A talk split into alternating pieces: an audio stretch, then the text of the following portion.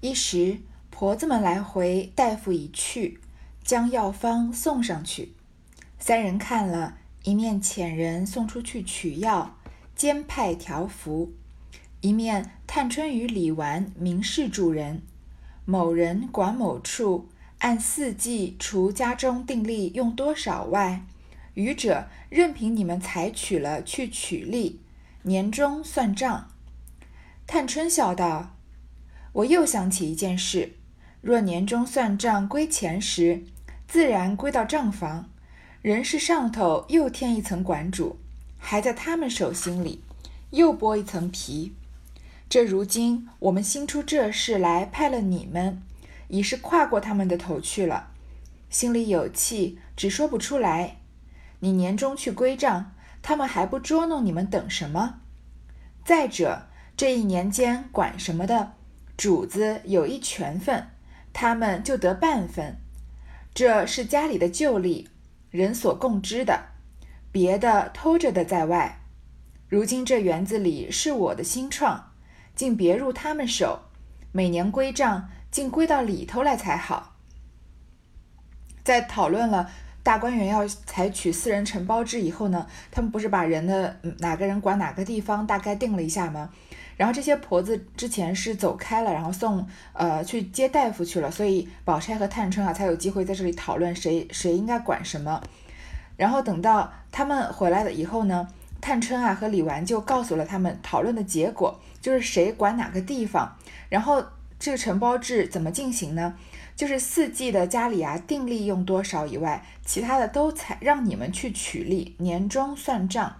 就是说，大观园的每个东西都有它的定例。比如说，你要管花，那这些小姐丫鬟们头上要戴的花，她们都有一定的份例的。你把她们该给的给了，剩下来的东西呢，就相当于是你的利润。那这些利润呢，多余的呢，您要怎么去用弄钱，都随你们的便。然后年终的时候呢，再来算这个总账。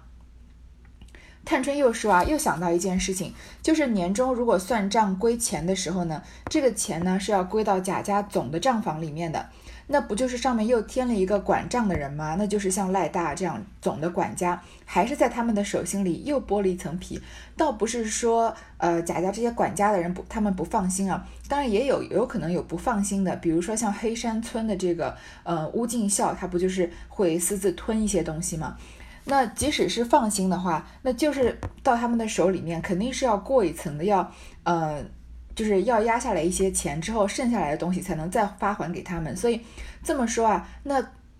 私人承包制的这些私人的这个小农场主的话，他们的利润就是等于要被拿分走一成了。不如啊，探春就是说啊，如果我现在把这个事情直接派给你们，已经是越过他们了，他们心里是有气的。本来这些东西是他们管的，贾家的总管的这些人来管的，他们能分到一层利润的。现在呢？嗯，他们分不到了，他们应该是有气说不出来，因为是探春是主人决定的嘛。如果你们年终去归账啊，他们肯定会找机会就捉弄你们，找你们的茬的。而且呢，一年间管什么呀？一般是主子有一全份，他们就得半分。就是这些奴才，嗯，他们能，就是他们这些管家类的人啊，即使他们得到的没有主人多，但是他们也能得到一些利润。这都是家里的旧例，人所共知的。然后探春就说啊，不如这样子，既然我们越过了他们，他们可能心里有气。那这个园子里的私有私人承包制是我的清创，干脆就账都不要归到他们那里了，直接归到里头来。就是说大观园里面啊，有他们自己一个账本，那就不要直接就跟贾家的账本分开。那呃，大观园里面的东西拿到的利润，就是大观园自己的人呃算账，然后再翻到这个奴这个管的人手里面。这样子的话。就不用从总管家手里面那些人啊，就分过一层油了。宝钗笑道：“依我说，里头也不用归账，这个多了，那个少了，倒多了事。不如问他们，谁领这一份的，他就揽一宗事去。不过是园里的人动用，我替你们算出来了，有限的几宗事，不过是头油、烟粉、香、纸，每一位姑娘几个丫头。”都是有定力的。再者，各处笤帚、撮帛、掸子，并大小禽鸟、鹿、兔吃的粮食，不过这几样，都是他们包了去，不用账房去领钱。你算算能省下多少事来？”平儿笑道：“这几宗虽小，一年通共算了，也省得下四百两银子。”宝钗就说：“啊，探春这个方法已经很好了，就是大观园独立出来归账。但是宝钗就认为呢，干脆就不要归账，因为你多归账就多归事，你这个大观园一本小账本，贾家一本大账本，那到时候还要对起账来，不是更麻烦吗？所以，呃，薛宝钗啊，就就比较这个推崇精简一点，就是呢，谁管什么事情，他就把那一宗事情给揽掉。比如说，呃呃，这个种花的呀，他就是。”呃，或者是，呃，就揽他们这些头油啊、胭脂、香粉的这个呃分例，然后呢，有些人管种粮食的呢，他们就管这些大小禽鸟、兔子吃的粮食，反正呃，管的有利润可拿的这些人呢，同样也包揽一些责任。这样子的话，他们不就不用去账房领钱了吗？本来是贾家的开支的，现在虽然你说我们说开源节流，他们这个开源的钱不需要他们上缴了，但是也从贾家的方面就算是节流了嘛。因为本来这些东西是要从贾家的总账房去领取的，现在有这些人独立自主的，呃，这个负责其中的一项事务，所以这些东西他们也可以自主的把他们自己的产出直接投入到这个花销里面，所以这样来说是省了钱了。平儿就说啊，这样算下来，一年也能省得下四百两银子了。宝钗笑道：“却又来，一年四百，二年八百两，取租的房子也能看得了几间，薄地也可添几亩。虽然还有夫余的，但他们既辛苦闹一年，也要叫他们剩些，年补年补自家。虽是心力节用为纲，然亦不可太色。”纵再省上省上二三百银子，失了大体统也不像。所以如此一行，外头账房里一年少出四五百银子，也不觉得很艰涩了。他们里头却也得些小补，这些没营生的妈妈们也宽裕了。园子里的花木也可每年滋长繁盛，你们也得了可使之物，这数己不失大体。若一味要省时，哪里不搜寻出几个钱来？凡有些余力的，一概入了关中。那时里外怨声载道，岂不失了你们这样人家的大体？如今这园里几十个老妈妈们，若只给了这个，那剩的也必抱怨不公。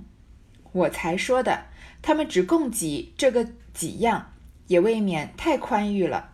一年净除这个之外，他每人不论有余无余，只叫他拿出若干贯钱来，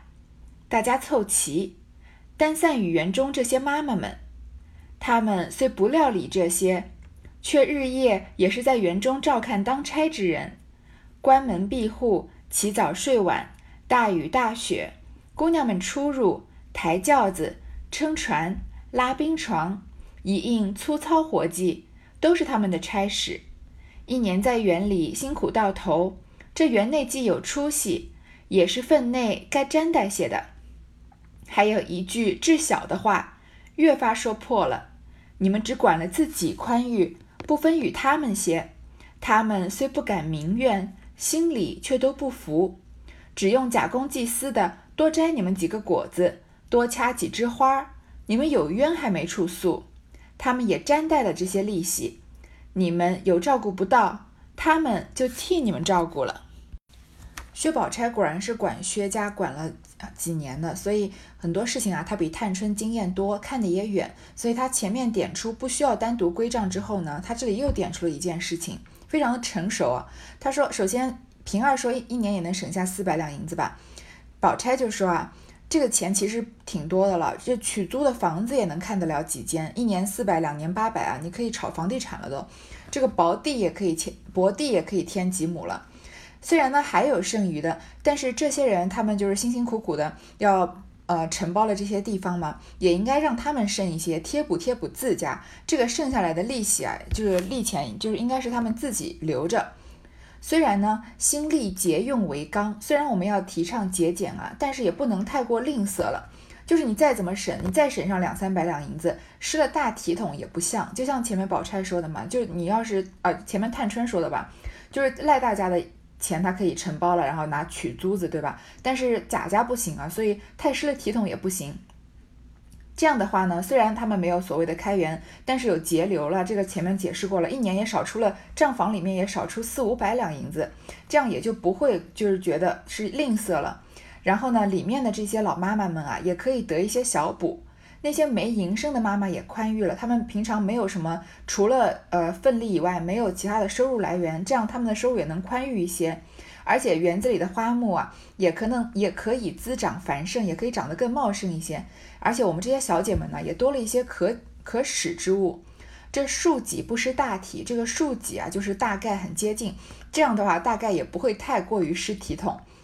如果我们是一味的要节省啊，哪里不搜寻出几个钱来，怎么样都能省出一点钱。那这些余力呢，就是呃这些老妈妈们辛辛苦苦呃节省下来的一些。得到的一些利润，如果全部都收入关中啊，那不就怨声载道，就失了你们这样人家的大体了。你看宝钗讲的这些道理，很明显，她是在管理薛家的时候也是这样践行的。所以薛家应该是衰落的比贾家要晚一些，因为有宝钗这样子懂道理，然后很会管理的这样子女孩子在做总管。然后宝钗想到了更长远的一点是什么呢？现在这个园子里面有几十个老妈妈，但是你承包只承包给那几个，对吧？所以，如果你只给了这个啊，那那些没有得到这个承包的东西的责任的人啊，他们也会抱怨不公。前面不是有几个人在那争先恐后的说，你把这个给我，我可以保管你今年给这个，明年给那个，对吗？然后探春和宝宝钗不是讨论呃讨论之后，宝钗不是说嘛，信于使者，待于忠，善其辞者，事其利。所以这前面这些争先恐后的老妈妈们啊，他们可能都没有得到呃，就是。承包的这个责任，那呃，探春这样，呃，宝钗啊就这样说啊，他们如果没有得到呃这个责任，就也没没办法得到他们的利润嘛，那他们也会心里面啊抱怨会不公，而且啊，如果我们他们就是承包的那些人呢，他们只供给这几样啊，那未免也太宽裕了一些，就是他们能得到的利润有点大。不然，宝钗宝钗提了这样的提议，说不然啊，一年除了这个之外啊，他们每个人不论有余无余，这些承包的人啊，不管他们每年得到多少利润，都要拿出若干贯钱来，都要拿出一笔钱呢，大家凑齐，把它总在一起，然后呢，散与园中这些妈妈们，就是说这些没有分到承包管理大观园责任的妈妈，他们一年到头等于是没有什么多余的事情要做。但是呢，他们也可以得到一些钱，就是这些由这些管事情的这些妈妈们把这呃利润凑出一些来分给他们。这样的话，他们虽然啊，这些人虽然没有分到责任，但是呢，日夜也是在园中照看当差的人，他们也是在大观园里面进进出出、来来去去的嘛，所以呃，一些粗糙的活啊，都是他们的差事。他们本身就有职责，是要在大观园里面干一些粗活的嘛，像抬轿子、撑船、拉冰床这些。这个拉冰床啊，就是冬天的时候很冷的时候，用一个呃类似于板凳一样这种木木板拼成的一个交通工具，然后在可以在冰上行驶，这要要人来拉的嘛。前面一个人牵着引绳，然后上面，然后后面坐着这些小姐她们。这样子，这些都是粗糙的活计吧，所以他们辛苦到头啊。既然这个园里面有人有多余的收入，那这样子的话也应该带他们分一点，因为他们工作也辛苦嘛。而且宝钗说了另外一层意思，另外一层啊，就是你们这几个有责任的人，你们管了自己有利润了，如果你们不分给他们啊，他们表面上不会说，但是心里面会不服气。那如果他们假公济私，摘你的果子啊，多掐你的花，那不就是？等于就是损害了你们的利益嘛，所以你也要带他们沾一点利息。如果这样你有照顾不到的，因为他们也得到你的好处嘛，吃人家的嘴软，拿人家的手短，那他们也就会帮你们照顾照顾了。我不知道宝钗这个很精妙的提议，我有没有解释的很清楚啊？就大概在我们现实生活中来讲一个例子。就比如说升职的话，为什么要请客吃饭呢？当然是一件好事，大家呃说起来，你的同事们都是应该真心的祝贺你们的。但同时呢，像薛宝钗这样说的说破的话，如果说到一些阴暗面的话，大家都是同一个平台上面竞争的，比如说我们大家都是同一级的，呃，这个同事本来没有谁大谁小，然后现在有一个机会，那比如说你们组有六个人，可能都想要这个机会啊，大家都有去争取，最后你得到了，那剩下来的五个人就没有得到这个机会。那本来其实你得到也是你应得的，因为他一定跟你平常的工作表现啊，或者跟你的办事能力啊有很大的关系。就像这些老妈妈们一样，探春和薛宝钗选中的这几个人都是有仔细的考量的，对吧？这个前面的这个老叶妈、老田妈，他们也都是跟自己的工作能力有关系。但是你升职了，就从此之后你和他们的地位就不同。而但是你不是说你，因为你不是一开始就跟他们的地位不同的嘛，是一开始大家一样。那后来你升上去了，那这样子就是有了一种这个身份地位上的差别，同时你的工资也更高了呀，你的福利待遇也更好了。那嗯，在这个事情上面，那没有没有得到这个职位的很多同事，剩下来的五个同事很有可能心里是不服气的，因为。嗯，每个人都觉得自己很好嘛，那我就觉得说，凭什么凭什么生你没有生我？那如果就像以后啊，就在平常的那个工作上面呢，就给你呃故意不遵照你的事情，你的指示办事情啊，或者给你使一些绊子，就像前面无心登家媳妇儿这样，不需要明明刀明枪的跟你对着干，对吗？但是可以在是这个工作中给你找不痛快。总的来说就是嫉妒心吧，嫉妒心驱使之下的，嗯，所以。这种情况下面，就是虽然就是虽然是你得到了好得到了好处，但是得到好处的人啊，要更加的小心翼翼，要稍微知道一点这个，嗯，给每个人都得到一些好处才行。因为虽然他们对于你的升职没有任何的帮助，但是他们在对你日后的工作呢，有可能会，嗯，有阻碍。那如果你在一开始，嗯，就是升职的初期呢，就让他们也得到一些好处的话，让他们心里稍微有一些平衡，觉得好好好，虽然这次我没得到这个机会，但是总的来说升上去的这个人嘛，也算是对我蛮照顾的，然后也是请我吃了点吃了点饭，对吧？吃了点东西，然后，呃，平常工作中对我也挺好的，那就算了，等下一次机会吧。如果你不这样做的话，如果你觉得啊，比如说好像我升上去了，我现在变成一个比你们高一级的啊管理人员了，我现在比较了不起了，然后就开始颐指气使的话，那下面的这些人，他们谁不知道你是什么样的人？因为大家都在同一个等级的时候，其实大家应该是说更亲密一些嘛。那每个人手上也许都抓有抓着你一些或大或小的把柄，或者即使你没有什么把柄好抓，平常在这个工作中、生活中传几句风言风语还是可以的，对吗？所以，嗯。其实这个他嗯，没有得到好处的人啊，他帮你和不帮你，可以对你未来的境遇差非常多。所以这些老妈妈们就是就是我像我刚刚举的例子那样子，就是你升职了，就是至少你要请大家吃吃饭，或者给每个人送一个小礼物啊什么之类的，就是在就是公司的规定允许的范围之内啊。那像这些老妈妈们，她们得到了好处，她们就应该拿出一部分钱来给那些即使什么也不做，呃，什么忙也帮不上的人，给他们分一分，因为他们也许可以未来可以不帮忙，但是他们是可以搞破坏的。如果他们搞起破坏来呢，那你的工作开展就很头疼了。众婆子听了这个议论，又去了账房受辖制，又又去了账房受辖制，又不与凤姐儿去算账。一年不过多拿出若干贯钱来，个个欢喜异常，都齐说愿意。强如出去被他揉搓着，还得拿出钱来呢。那不得管地的，听了每年终又无故得分钱，也都喜欢起来，口内说他们辛苦收拾，是该剩些钱年补的。我们怎么好稳坐吃三吃三住的？这些得到了责任、得到了承包的这个地方的婆子们，听了这些议论，他们觉得啊，对他们很好，因为呢，不太不再需要跟贾家报总账，是这个去除了账房的辖制，而且也不用去跟凤姐儿算账。凤凤姐儿不是对下人很严苛的嘛，又是很需要钱的，所以跟凤姐儿算账肯定会把钱从她手里过一圈的。这样去过了，而且一年啊，不过就多拿出几贯钱来嘛，他们得的利润肯定是比几贯钱要多得多的。所以拿几贯钱根本就不算什么，所以这些婆子很高兴，都说他们愿意，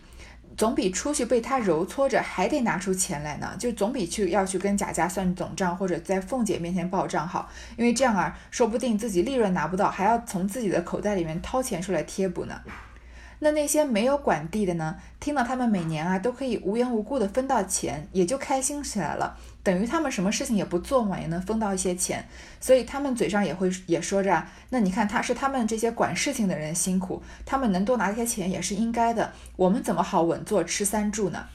这个稳坐吃吃三注，就是可能是赌博的时候用的一个专专专有词，就是四个人赌博啊，比如说打麻将，一个人赢三个人的赌注，就是等于是呃赢面很大嘛，而且是凭空的这个大量的收获，所以这些人就等于说我们怎么好意思什么也不做，就是白拿钱呢？宝钗笑道：“妈妈们也别推辞了，这原是分内应当的，你们只要日夜辛苦些，别躲懒。”纵放人吃酒赌钱就是了，不然我也不该管这事。你们一般听见姨娘亲口嘱托我三五回，说大奶奶如今又不得闲儿，别的姑娘又小，托我照看照看。我若不依，分明显叫姨娘操心。你们奶奶又多病多痛，家务也忙，我原是个闲人，便是个街坊邻居，也要帮着些。何况是亲姨娘托我，我免不得去小就大，讲不起众人嫌我。倘或我只顾了小份，沽名钓誉，那时酒醉赌博生出事来，我怎么见姨娘？你们那时后悔也迟了，就连你们素日的老脸也都丢了。这些姑娘小姐们，这么一所大花园，都是你们照看，皆因看得你们是三四代的老妈妈。最是循规遵矩的，原该大家齐心，顾些体统。你们反纵放别人任意吃酒赌博，姨娘听见了，教训一场犹可。倘若被那几个管家娘子听见了，他们也不用回姨娘，竟教导你们一番。你们这年老的反受了年小的教训。虽是他们是管家，管得着你们，何如自己存些体统？你们如何得来作践？所以我如今替你们想出这个以额外的敬意来，也为大家齐心把这原理周全的谨谨慎慎，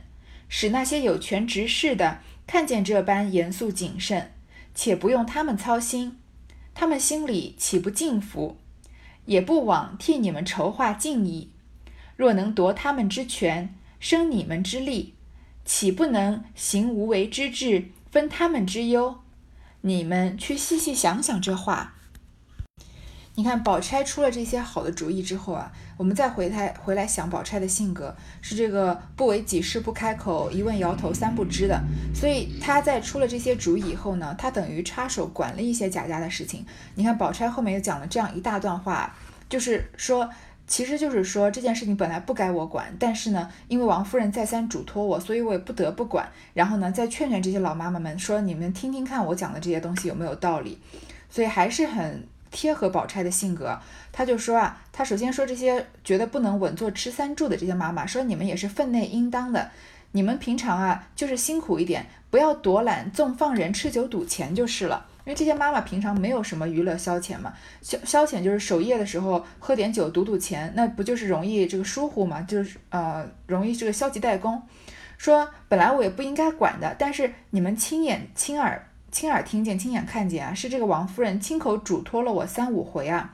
她说大奶奶不得闲儿，这个李纨很忙，因为贾贾兰年纪小嘛要照顾，那别的姑娘又小，所以托我照看。等于说，宝钗意思是说，我是被抬到这个位子上来的，本来我是不想管这个闲事的。如果我不同意呢，那不就是叫王夫人操心吗？那这样叫姨娘操心就不孝了。那你们奶奶呢，又多病多痛，就是说的王熙凤嘛。王王熙凤不是刚小产，而且事情也忙。我本来啊是个闲人，即使是个街坊邻居啊，也应该帮忙的。更何况是我亲姨娘托我呢，所以我是我是不得不来插这个手啊。所以我就不免不得去小就大，小的事情这个呃不得呃小的规矩不遵守也就没办法了，因为我要顾全大局，讲不起众人嫌我，就是就是免不得让大家来讨厌我了。如果我是为了小份沽名钓誉，我只是为了呃这个沽名钓誉守住我这个薛宝钗的这个名声，然后就说我不应该这个作为别人家不应该多插手亲戚家的事情。为了这种小事情的话，那到时候你们真的醉酒赌博有事情出来的话，我怎么去见姨娘啊？我怎么有脸见王夫人呢？因为是她再三嘱嘱嘱托我的，到时候你们后悔也迟了，而且你们的老脸啊也就丢了。这这么大的一个花园啊，本来都是你们照看，因为都知道你们是三四代的老妈妈，这些婆子啊都是伺候了贾家好几代人的，年纪都很大了。所以你们应该是最循规蹈矩的，本来就是应该啊，大家齐心合力来遵守一些体统的。如果你们还这样放纵着别人吃酒赌博啊，姨娘听见了，如果王夫人听见的话，教训你们一场呢就算了。但是如果被几个管家娘子听见了，管家娘子还算是比较年轻的媳妇儿，他们呢不回姨娘。不去回王夫人，直接来教导你们一番，那等于就是几个四十几岁的来教导你们这些六七十岁的，你们受了年小的教训，那不是丢你们的老脸吗？那嗯，所以啊，我就今天我听你们想出这个额外的敬意来，我帮你们想的这个承私人承包制来多赚一点钱啊，也是为了这个大局，是为了大家把这个大观园管得周全，管得谨慎。所以那些平常有权执事的那些年轻的管家娘子呢？看到你们平常这么严肃谨慎啊，不用他们操心，不是帮他们省事了吗？他们心里啊也就敬服你们，因为你们是老人家嘛。你们虽然没有权利，但是你们有老资格，对吧？所以他们也敬佩，也服你们。这样呢，也就不枉我啊替你们筹划敬意了。因为我们夺了他们的一些权利，因为本来比如说本来的账是要归到总管的呀，然后生你们之力，让你们啊收入多了。这样岂不能行无为之治？这样他们不就是可以什么都不做就可以治理吗？无为之治就是老子的这个嗯思想的这个精髓啊，就是他的意思就是总的来说，因为前面贾宝玉也引引用了一些老子的话，但是总的来说就是说一个国家它不需要大刀阔斧的改革和治理，就是说嗯。这个比较常常用在于这个战后的国家，它需要休养生息，所以它你不需要这个大刀阔斧的变法啊什么的，你只要给老百姓时间，然后重新建设这个经济，就呃国家自然会好。所以这对于这些管家娘子来说，不就是无为之治吗？本来他们是要管的事情多，可能还管不好，现在呢，他们不用管这些事情了，而且还能越来越好，那不就是帮他们分忧了吗？你们去仔细想想这个话有没有道理？家人都欢声鼎沸说：“姑娘说的很是，从此姑娘奶奶只管放心。姑娘奶奶这样疼顾我们，我们再要不体上情，天地也不容了。”大家都是很很服薛宝钗，也很服探春的，说从此你们就只要放心，你们这么疼我们，这么照顾我们，如果我不体谅你们啊，然后还这个偷偷的吃酒赌钱的话，那就是天理不容了。好，这一段这个管家的事情呢，就告一段落了。其实这样来说呢，敏探春心力除宿弊，就是说探春想到的这个方法和史小史宝钗小会全大体，宝钗在这个方法上面又呃进进精进了一步，嗯，把这个呃账房啊不不用归账了，还还让这些不不做事的事不做事情的人呢也能分得一些钱。其实这一回的回目上的故事呢，已经说清楚了。但是接下来呢，还有大概四分之一的内容，就是没有出现在回目里面。虽然没有出现在回目里面呢，但是我认为是整部《红楼梦》里面，在我的心里啊，是最重要的一段情节，也我也认为是写的最好的一个情节。而且如果各位有兴趣的话，可以先往后把这一段先读掉。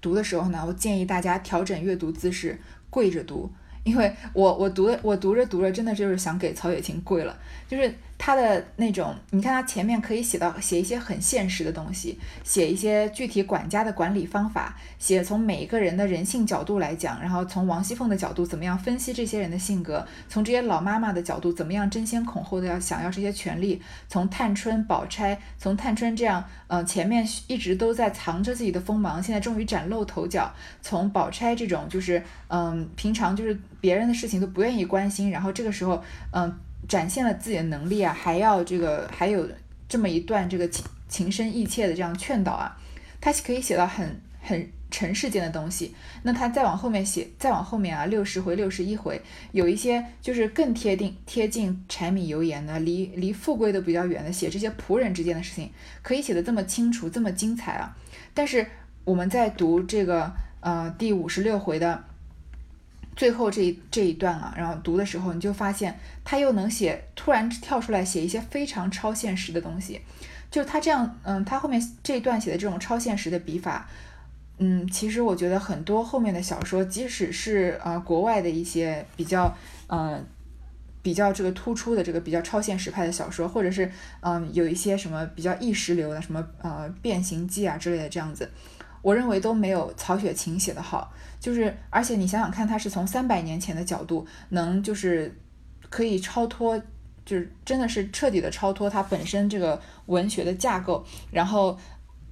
就是写到后面让你让你分不清楚现实和这个幻境是。一个非常非常高超的这种文学技巧，然后我认，而且我认为呢，这个《红楼梦》如果没有这一段的话，那它也后面的那些非常非常多的争议和很多人想出的很发散的思思维呢，就没有了一个合理的依托，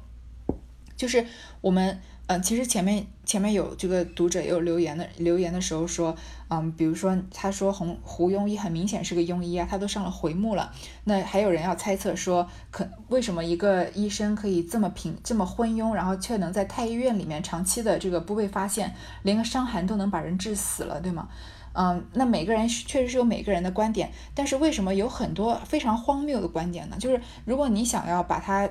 彻底的扯到这个跟当时的政治、跟当时的这些呃朝廷的这个风云变幻扯上关系。比如说后面有人说这个，嗯，贾家破落是因为元春去行刺皇帝，然后还有还有就是一些人认为这个贾兰射鹿，就是即使是贾贾宝玉就走过这个贾家看到贾兰，他追着鹿射，然后都说啊，这个其实是在暗示了一些什么东西。为什么每一个人的思维可以发散到那个程度呢？我认为。